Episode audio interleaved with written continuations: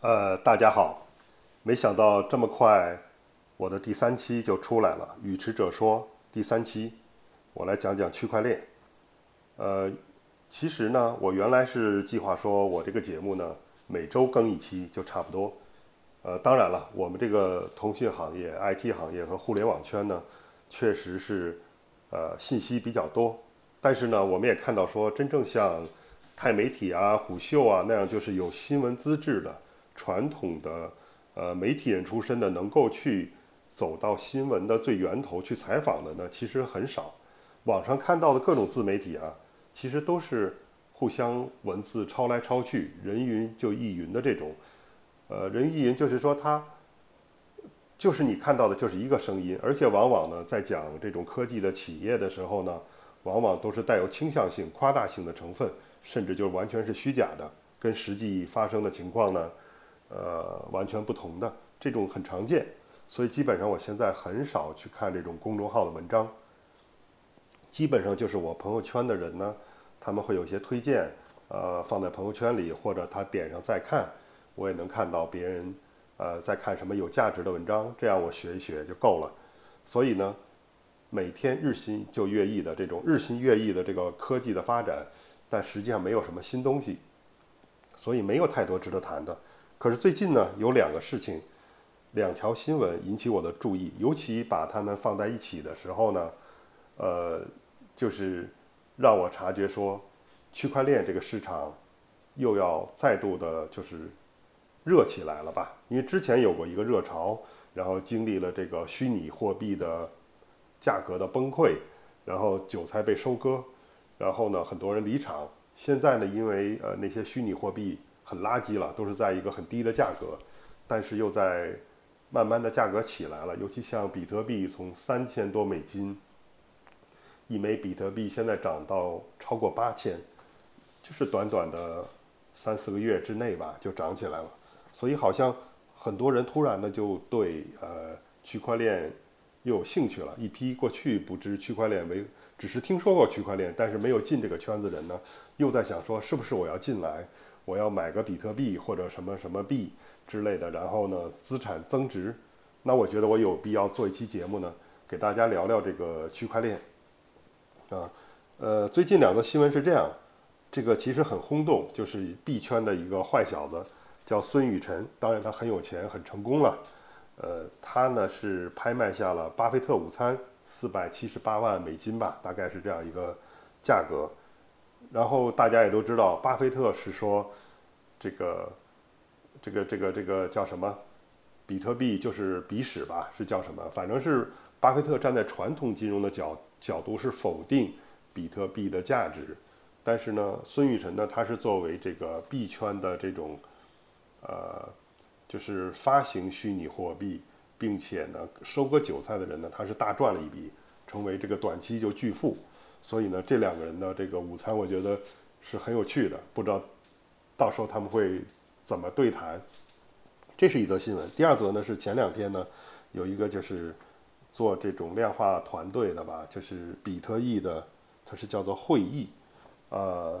呃，传出的新闻是说他自杀了。然后这样呢，就是相当于他的客户的两千枚比特币呢，就是爆仓了嘛，因为他加了一百倍的杠杆。当然，这个新闻的真实性是怎么样呢？还不知道。我相信我们这个呃相关的部门，呃，公安啊，肯定还是在做调查吧。这种事情毕竟牵扯到人命了嘛，这个最终以官方的说法为准吧。但是目前呢，很传闻很多，这个事情背后其实也看到他说呢，其实他很代表了典型的币圈的人。就是这帮人过去就是做传销出身的，做 P to P 出身的，只不过因为有了区块链这样一个新的技术概念，而且很高大上的技术，那么就把它们结合起来呢，去包装出一个更加诱惑人的一个骗局，就是这样。那实际上，OK，这个大家总讲区块链，区块链是怎么回事呢？它跟这个互联网什么关系呢？或者它是一个？什么样的技术呢？我相信，呃，很多人还是不清晰。因为首先，我的与持者说，就像我前两集讲到五 G 的时候说的，我不是给这个行业内的技术很强的人或者会编程序的人去给这些专业的人讲的，而是说你哪怕进到这个行业，作为一个运营的人，或者说行业的边缘，作为他的这个消费者来讲，我来就是从这个层面来讲一些事情。那么当我讲区块链技术的时候呢，实际上，呃，现在讲的书很多了。正像有句话怎么讲，就是一千个人心中有一千个哈姆雷特。那实际上，我相信一千个人讲出区块链来呢，也会有一千种不同的看法，包括对它的技术的解释，包括对它的好与坏的判别。那如果由我来说，区块链呢，其实它不是像过去我们讲某种科研技术的那种单一的技术，它实际上。我们讲区块链的时候，它是一个系统工程，它是由几个单一技术组合起来的一套代码，呃，包括了加密技术，包括了数据库的技术，包括了在这种网络通讯当中的这种协同机制，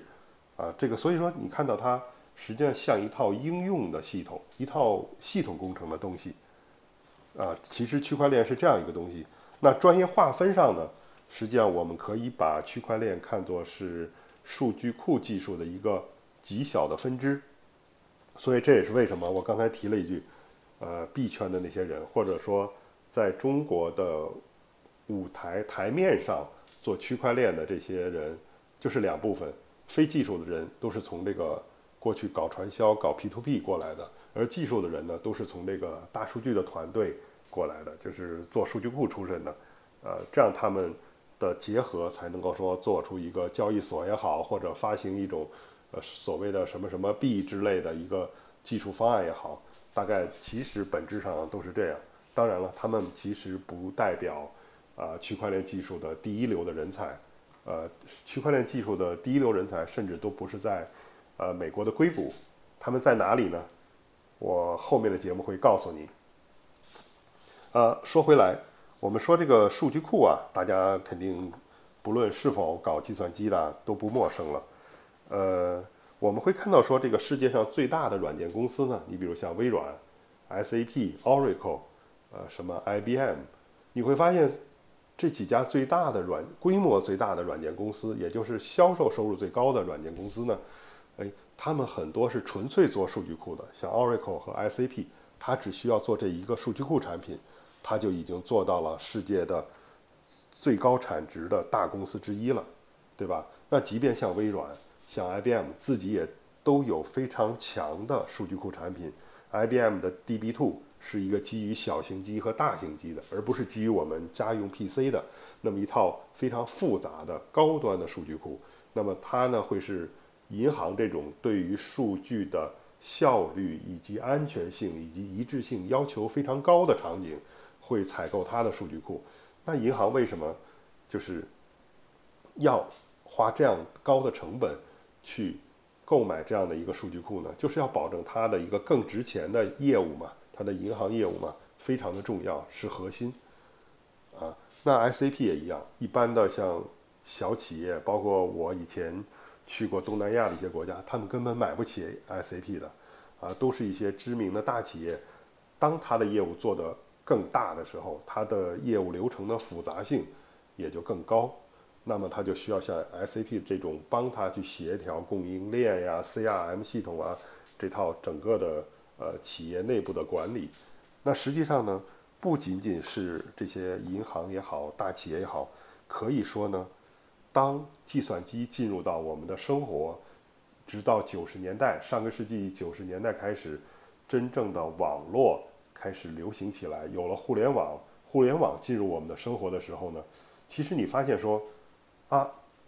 我们现在的人类的生活环境或者社会的面貌是和一百年前和几百年前完全不同的。不仅是因为我们今天有了电视机和空调这样的现代化的东西，来改变了我们的生活方式，那更重要的是因为有了互联网，对吧？我们的信息是互相在流通的。实际上，我们发现。我们谈，呃，计算机的时候，我们谈互联网的时候，我们谈信息的交互的时候，其实它背后都是有一个大的数据库在。因为你想想，我们不是在学校里上数学课，真正我们用计算机在做呃复杂啊，不好意思，我们在做复杂计算的这种场景非常非常的少。我们生活当中更重要的，或者说绝大多数情况下，我们使用这些数据的时候，都是在做这样几件事，对吧？查询、呃排序、呃修改、呃删除、存储，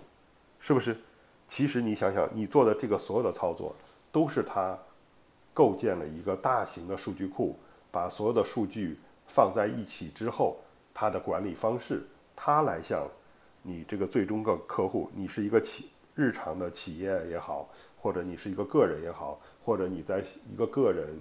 呃，在一个像一个什么游戏公司也好，微信也好，微博也好，甚至你是在像呃。这个市政府的这个劳保系统啊，各种呃行政系统查询也好，其实做的操作都是在做这种数据库的操作。那么实际上呢，也就是说，这个所谓的互联网世界，这个数据的海洋，其实它都是在靠一个强大的数据库支撑的。那么我们我们知道了，其实既然它的核心都是这个数据库，它必然是一个性能极其强的。而且呢，传统上像 Oracle 也好像这个 SAP 也好，啊，他们都是在做一个中心化的数据库。也就是说，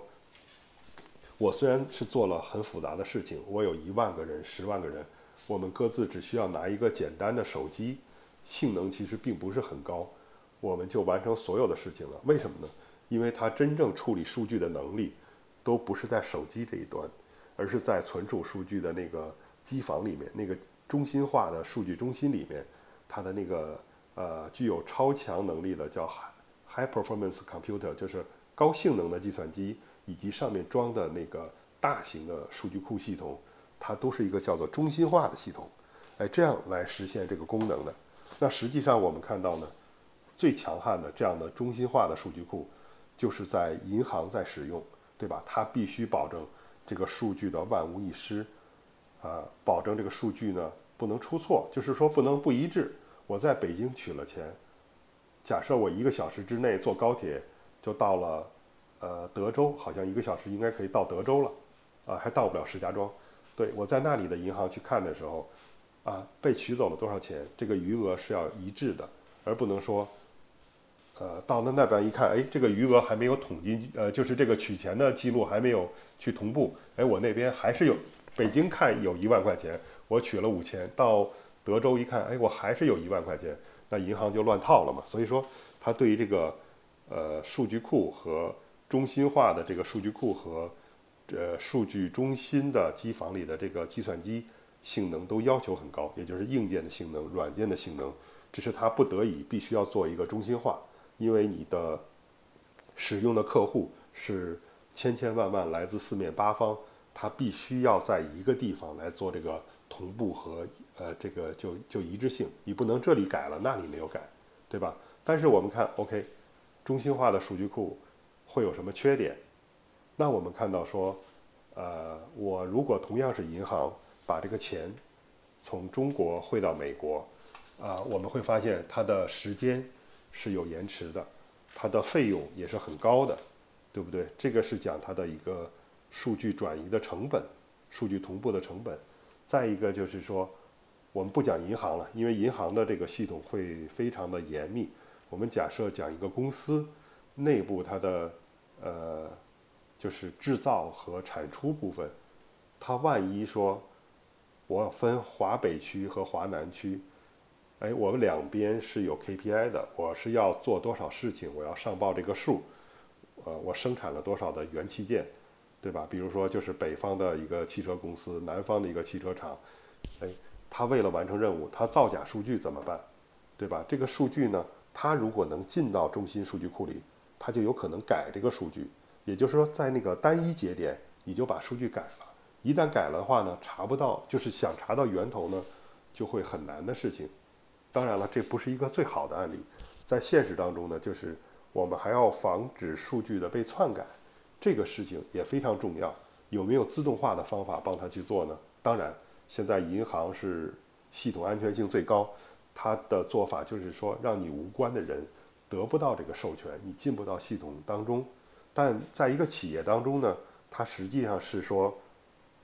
公司总部是要求各个分公司来分别报数据。所谓上报数据，不是说你传真个纸一个表格给我，我再把数据敲一遍，不是的，它是有程序接口的，它就是在输入这个数据。当然，它输入的部分呢，以及它能够查看的部分，定义的是不同的。包括他自己能够修改的部分，对他自己这部分做修改，对吧？就是这牵扯到一个数据库的这个分割、分区授权的问题。那一定这种中心化系统呢，它就是会有出错的时候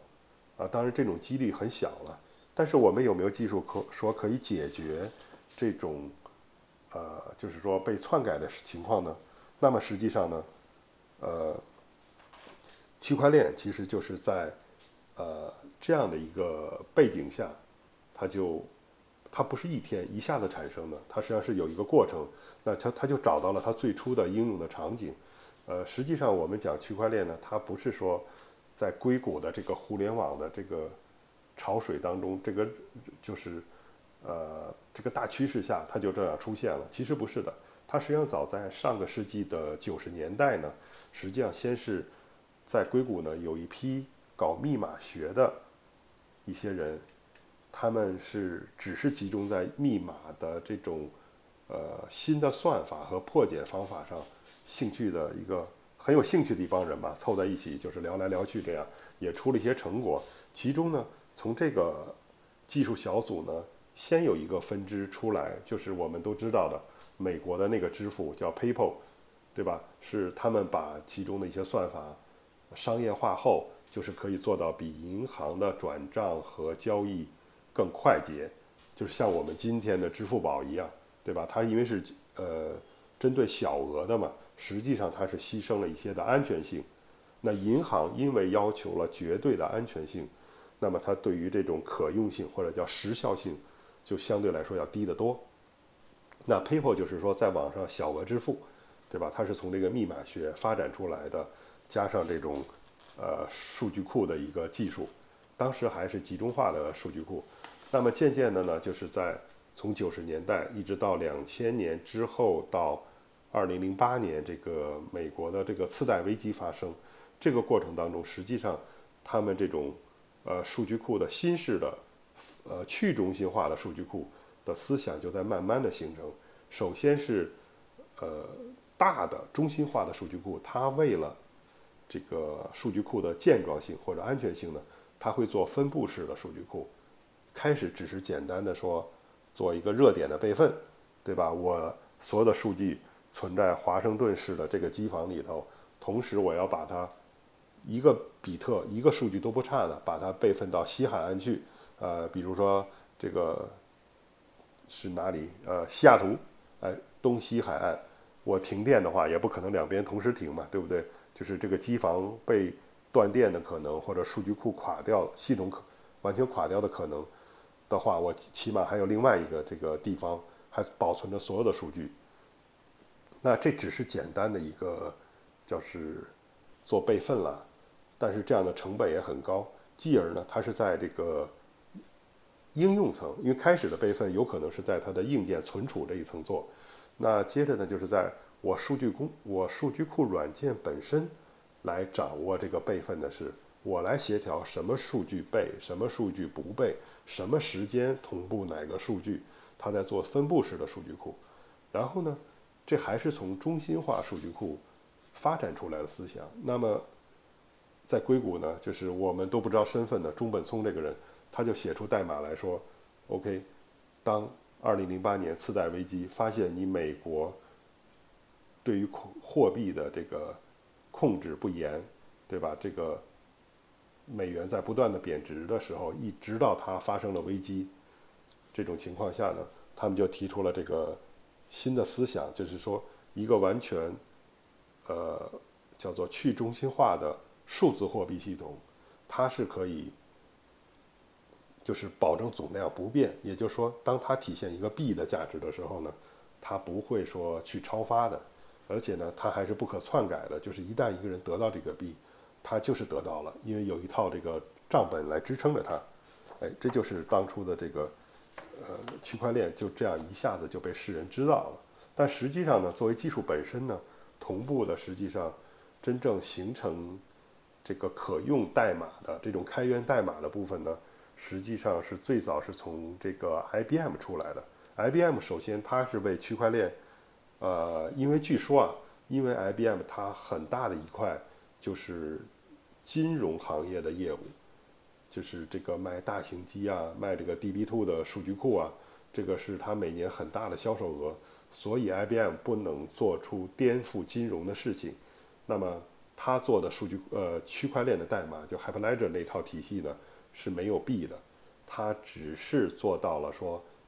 去中心化的节点去同步数据，保证数据的不可篡改。那它应用的场景是什么呢？就是 IBM 这样一个巨型公司，它在全球的供应链体系。它来保证这个外面的供应商和 IBM 各个部门之间保证它的数据的一致性，就是这个要对账清楚嘛，就是谁也不要占谁的便宜，不要搞的这个呃供应链的配件的这个数量不一致，导致说是不是哪个供应商损失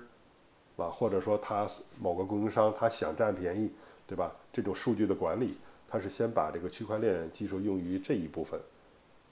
那么在这个代码之上呢？传到中国以后呢，就是在二零一七年的四呃上半年，开始逐渐有不同的项目在写这个白皮书，然后呢是就开始搞 ICO，也就是说，呃，跟 IPO 相比呢，就是说它绕过了这个股票发行的那些审核制度，直接它就是 initial 的这个 coin 的这个 offer，就是说直接就把这个币发出来来。他所谓的去融资吧，实际上就是相当于把这个币就卖掉了嘛，就是这样一个事情。这个区块链的这个就是呃火爆起来了吧，就是从二零一七年，而且呢是在二零一七年呢，我们国家呢反应非常迅速，在九月四号就出了法律说 ISO 是违法的，停掉国内的一切呃与这个虚拟货币相关的事情。可是呢，这个互联网上的。这种新型的高科技的管理啊，其实我们的管理机构往往是滞后的。就是我们的管理机构一定是属地化的、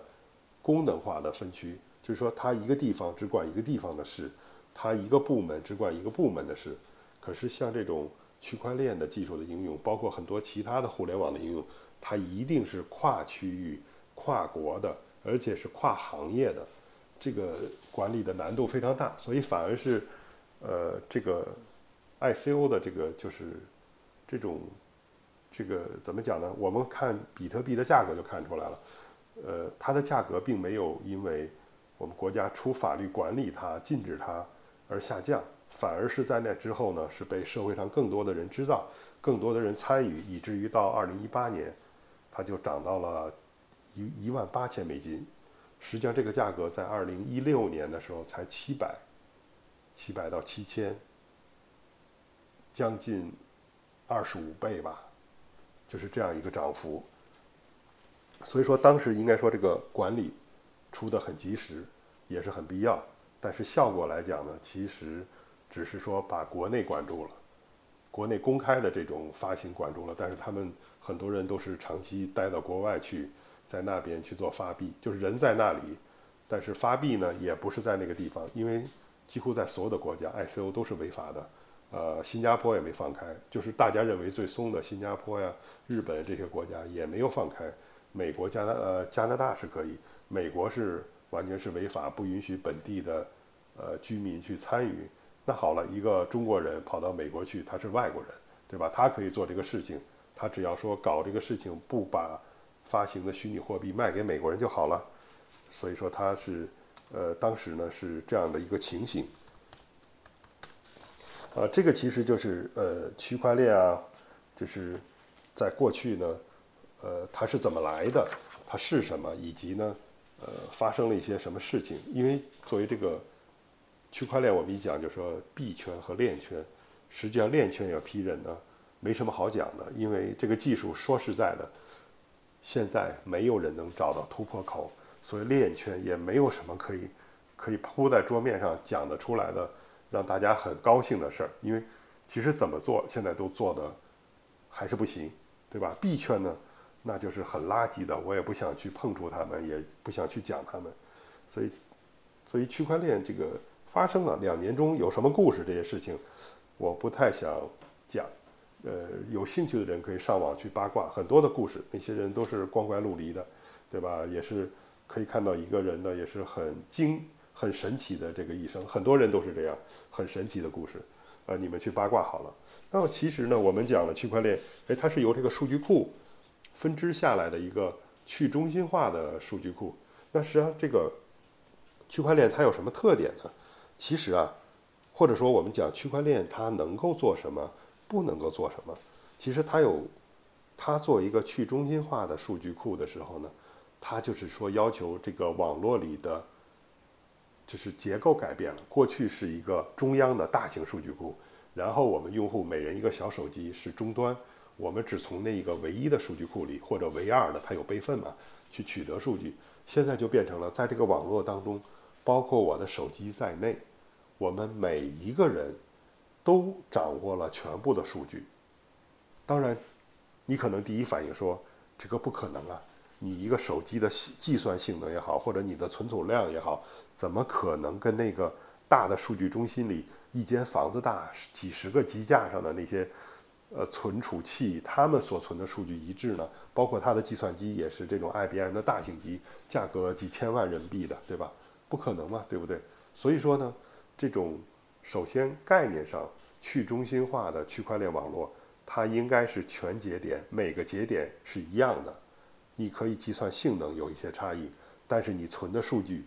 都是整个这个数据库的全部的数据，或者说我们把它叫做账本，对吧？实际上它是记的一个账本。那这个时候，其实我们大家每个人很自然的就知道了区块链技术它的一个限制，就是说它只能记最简单的事情。它只能够处理最简单的事物，它不可能又处理音频又处理图像，存一大堆东西，对吧？现在呢，确实呢，如果你拿一个高性能的手机，或者说一个笔记本电脑，你只需要呃两百 G 的空间。当然了，我们的手机实际上高端的手机会有五二百五十六 G、五百一十二 G，甚至像三星它有一 T。包括甚至锤子手机都出过这个一 T 空间的这个这个手机，对吧？你都可以做一个呃比特币的全节点。像比特币，它全球大概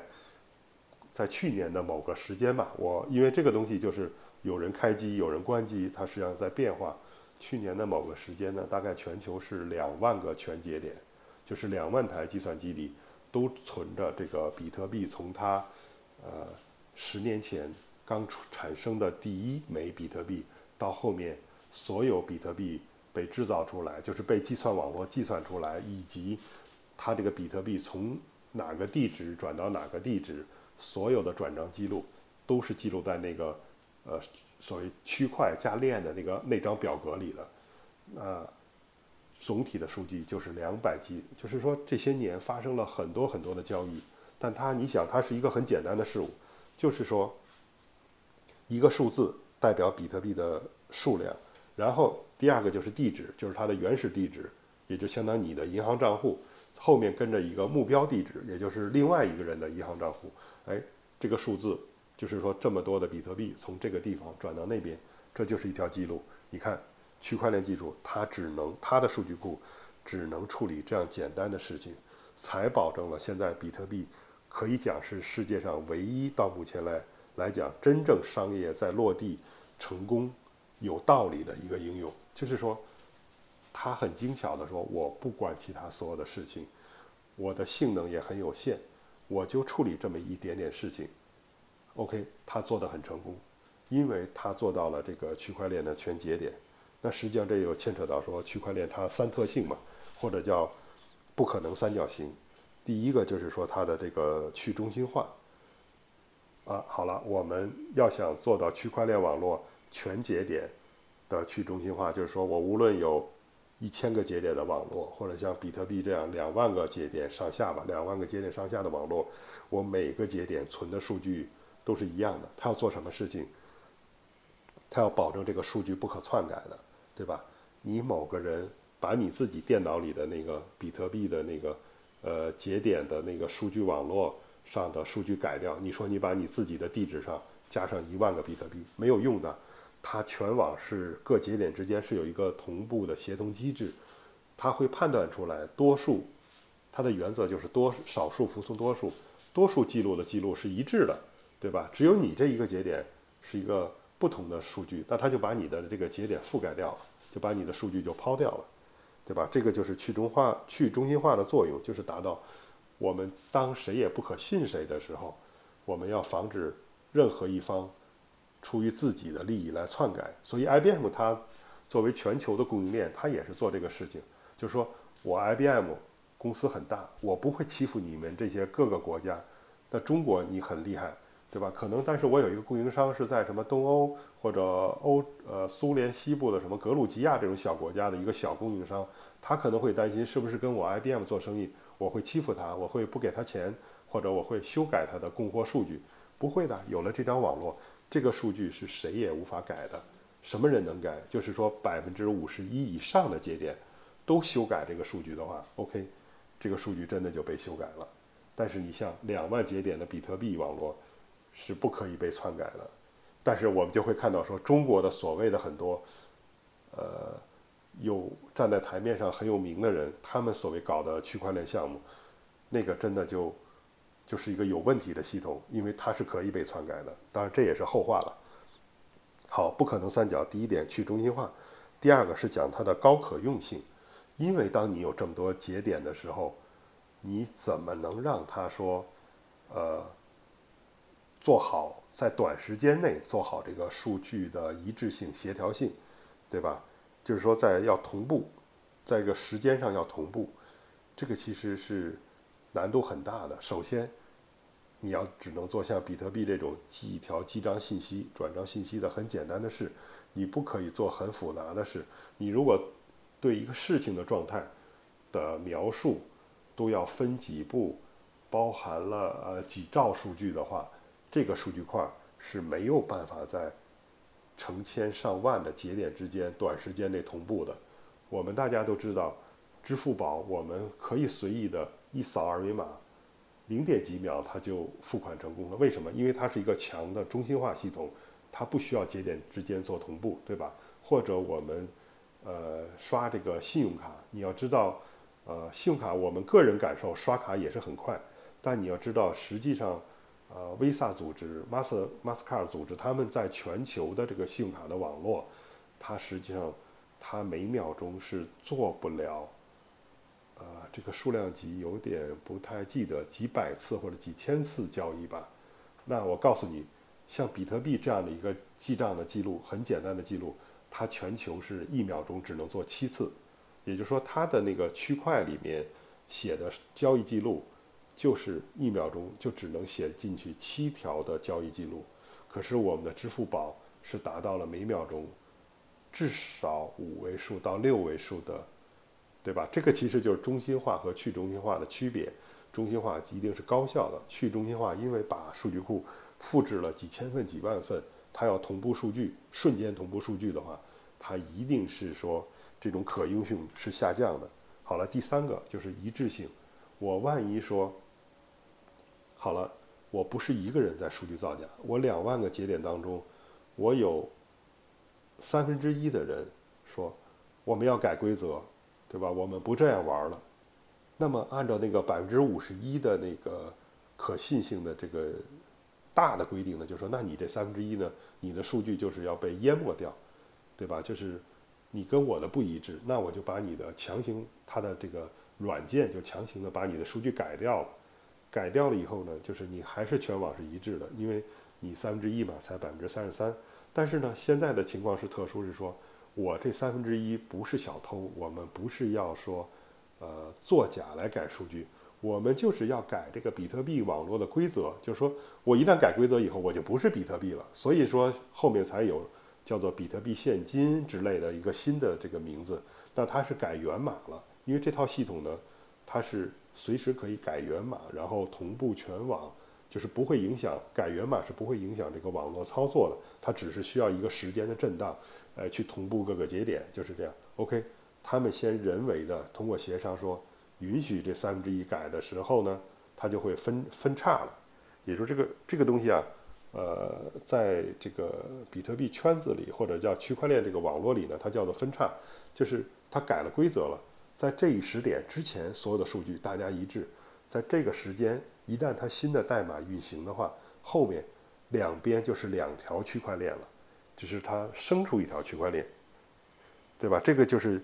实际上也是区块链的一个特性，就是我尽量不允许你分叉。因为我允许你分叉，就相当于我这条链破了嘛。当然，现在有分叉呢，是因完全是因为个人的利益。那就说我做一条跟你比特币不是，我不做比特币了，对吧？我是在你过去比特币的基础上，我分出来一个，也就是说，在那个苹果树上，我嫁接一个梨的枝，最后这个这个东西就世世代代就长梨了，就不再长苹果了，对吧？这就很像嫁接，对吧？但是呢，我一条枝是不能活的。对吧？我一定是要借助你原来那棵梨，呃，苹果树才能长出我这个梨，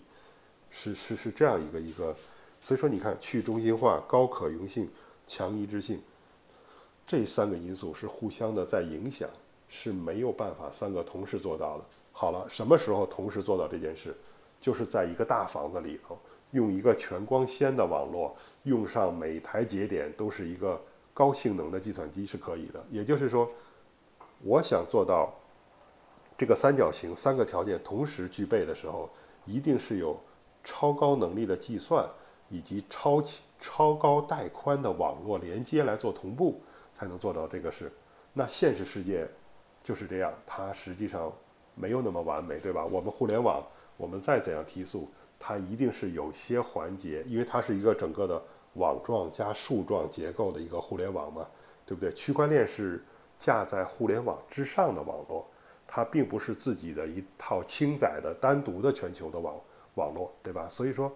它是不可能保证每个节点所处的位置，它的计算能力很强，它的带宽很宽。有可能我就是一台配了一一 T 内存的三星手机，我就是接在一个，比如某个省那个地方连四 G 网络都没有，只有三 G 这个带宽的话，它就会影响到整个的。网络的性能对不对？是做不到说把这个完全的去中心化，也就是说我一个偏远处的小手机也有一个节点，还有这种高可用，就是说能够在短时间内同步这个数据，然后还有强就是这个就一致性，也就是所谓的安全性，对吧？网络不能出安全，分出一个叉来，就是这个三者不可兼具。那么实际上因为区块链的这个特点，我们就很容易说清楚。它能做什么事情，不能做什么事情了。第一，它能做的就是一个非常简单的数据的呃传输而已。这个事情必须非常简单，这就带出来了说，二零一七年呃上半年开始呢，包括后来这个各种虚拟币啊被炒得很火的时候呢，哎呀，各种各样的项目出来，我自己都看过一百多本的这种白皮书，就是各种项目，什么做物流的。发行个物流相关的币，养猪的发行个猪币，就是都他们都把那个，就是各种事情都把它拉到链上来，变成一个币的一个，就是说都把它变成供应链的一个节点，认为说那个节点的价值就在于把它的产出来的是猪也好，鸡也好，或者鸡蛋也好这种东西，它的价值体现为币，然后来做成一个区块链的话，实际上呢，首先。它破坏了这种，呃，去中心化的网络的概念，因为呢，它这个网络实际上功能的不同，天然的就是有中心和分支，你不能指望说远在新疆的一个农场，它也去做一个节点，它不 care 的，它就是一个种植户，它就是养养牛的一个专业户而已，它才不管你网络其他的那些帮你去维护这个节点，no no no，他没有的，对吧？实际上是。很多的场景，它是和这个区块链的这个模型是不 match 的、不匹配的，对吧？这是第一点，就是说它实际上是不能做的。它能做的就是一个简单的数据的这个记录。第二点，最最核心的、最最重要的是，它一定区块链是一个数字闭环的网络。什么叫数字闭环的网络？也就是说，它记录的这个数据本身，它是由这个数据网络本身计算出来的。比特币是最典型的，这个比特币怎么来的呢？虽然你是付钱，你手里有有一个软件，它会记录说你有几个比特币。呃，你是外面拿了真正的法币给一个机构，然后你的手机里的这个节点是得到这个币的时候呢，实际上这个币本身它始终是在整张的这个比特币网络数据网络当中。那么因为区块链的几个特性，一致性啊和不可篡改性啊，它保证了这个数是不可篡改的，对吧？你可以很放心的，你这个节点里，你这个地址里有这么多。比特币它就永远是这么多，没有人可以改得掉的。只要你不交易，这个就是你的。那么呢，所谓的数字闭环网络就是说，你这个币本身也是这张网络它自己计算出来的、生成出来的比特币，而且它保证了它呢是呃封顶的，它是不可以随便的，就是增长的这个总量是这样一个东西。但是我们国内的几乎百分之百的项目。他们的一个巨大的缺陷就是说，他想体现的这种多节点不可篡改性呢，它的那个数据源，我们叫信息源了，实际上是在这个比特币链条之外的。你比如说，啊，我卖的是一个跑呃走步机，也就是说是个柴机，对吧？它生的蛋是柴鸡蛋，对吧？我把它作为一个节点挂到这网络上，可是你要知道，区块链它能够保真的数据。它只是保真了这个数据的传输，也就是说，这个数据一旦有一只鸡也好，一个蛋也好，它作为一个数据被记录在这个网络当中以后，这个数据是不可以被修改的。就是你把它卖给中介商也好，那里也是一个节点；或者卖给超市也好，那里也是一个节点。这个数量是不会变的，是没有办法抢你的这个鸡和蛋，对吧？它是不可以篡改。但是有一点，你离开这个数据节点之外的你那个物理空间里的那个养鸡场，你到底那只鸡是不是柴鸡呢？是不是天天在走步呢？是不是它那个脚环的那个记录它这只鸡走走步的这个路就路数的这个这个这个这个传感器没有拴在鸡的腿上，而是拴在狗的腿上呢？对吧？这个事儿，区块链是拿它没有办法的。这个问题提出来的时候呢，我过去两年中啊，就是，呃，跟很多人交流嘛，他们会刻意的忽略这个事情。他说：“哎呀，他说区块链又不是完美的，我们管不了所有的事情。”可是这里就有一个很大的问题，说，我不是站在技术的角度看业务，我一定是站在业务的角度看技术的。还是我前两集讲五 G 的时候，其实也讲这个，这是一个天道了，一个天理了，就是说。一定是业务选择技术，而非技术选择业务。当我用业务的角度选择技术的时候，我业务要达成这个目标，对吧？第一性的这个叫就我怎么讲呢？第一性原呃原理，第一性原理就是要说，我抛开所有的外围的因素，我看到我的目标，我就是要保证客户买到的是柴鸡蛋和柴鸡。而不是那个关在箱子里养的那种鸡，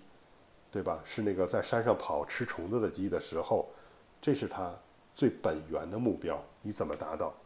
在达到这个目标当中的话，你的区块链一钱不值。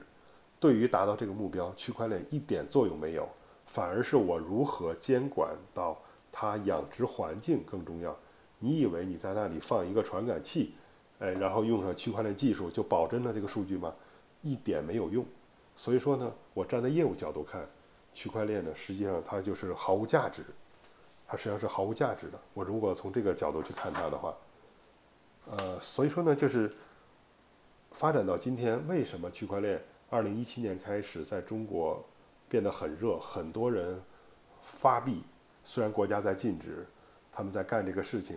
然后发币呢，然后呢，这个币值高涨几十倍、上百倍，接着又暴跌。就相当于最早买币的人就被割韭菜了嘛，就到里面，到现在又变低潮，就是因为这个技术，大家吹了很多泡泡，最终发现他们在各个垂直行业里头，在物流行业、在养殖行业里面，他们所讲的所有的场景，甚至呃不好提名的了，有些就是做区块链很早，起码半官方半官方的，就是已经认可他们的，他们做的那些系统，其实。都是经不起推销的，就是到今天看，它都无法去落地。原因都是一点，就是它的源头数据，它的信源是有问题的。那个源头的数据是在这个数据链之外，是这个区块链它无法去保真的。我们讲区块链它特性就是为了防篡改，对吧？它为什么我们要用一个全节点的一个低效率的这个网网络呢？它就是为了保证这个账本是多记录，是防篡改的。可是呢，面对链链外的这个物理世界，它一点作用起不到。呃，所以说呢，所有的项目应该说，如果站在我应用创造价值的角度来看，百分之百的项目全都失败了。到目前，所以这也就为什么有些呢很好的技术人员呢，他们人很正，他们就是所谓的呃，不是币圈了，实际上他们就是搞技术出身的，是做链条、做链的、做区块链的。但是呢，他们至今也没有人能够真正的把这个技术去落地去做一个系统。如果有人不信，您可以拿您的任何的项目来给我，我都可以找出它的断点。实际上，您自己也清楚，它的断点就是在这里，就是物理世界这个东西没有办法保真的去一一的做对应到这个数据的网网啊数据网上面去，这个是根本实现不了的。这个其实就是区块链不靠谱的地方。但是呢，很多人就是随着最近这个区块链又。变火了嘛？好像大家觉得第二批的新韭菜又要进来了。那为什么很多人会动心呢？就是就是怎么讲呢？民间一直存在这样一个世界，炒邮票也好，当然邮票其实很有价值，除非它的价格就是完全偏离它的价值。那这些虚拟货币本身其实就是一堆代码，而且你变着花样的各种发币的项目，他们用的代码都是。美国那边开源的代码拿过来，它代码上几乎都一样的，只不过说是像配置参数一样改一改这个你所能看到的界面的颜色，呃，这个名称和数量，就是这么简单而已，对吧？所以说，我们如果说这种发币的项目完全是骗局的话，我觉得这个话并不过分，是很客观的，就是这样。这个区块链呢，它实际上，呃，我是要提醒大家说，现在呢，它又变热起来了，但是大家还是要谨慎。技术发展到今天，它的那个技术瓶颈还没有突破，或者说不叫技术瓶颈了，它的技术是有限制的。以我们理科生的角度啊，就是说技术它有它的边界，它的边界就在那里，它就是只能做数字闭环的事情。呃，数字闭环的是什么事情？就是金融系统之间、大银行之间相互不认可，要对账清楚，他们作为这种清算的技术来用，OK 的。那么一旦是跳出了这个数字闭环的网络之外，去应用到其他的垂直行业，呃，物联，呃，就是呃物流行业也好，他们大多是用于物流行业、农业的养养养殖、种植，包括这个种植行业。这些甚至包括什么艺术品的鉴定，这些百分之百的完全不靠谱。我负责任的说，就是这样。这个技术对于那些行业里的保真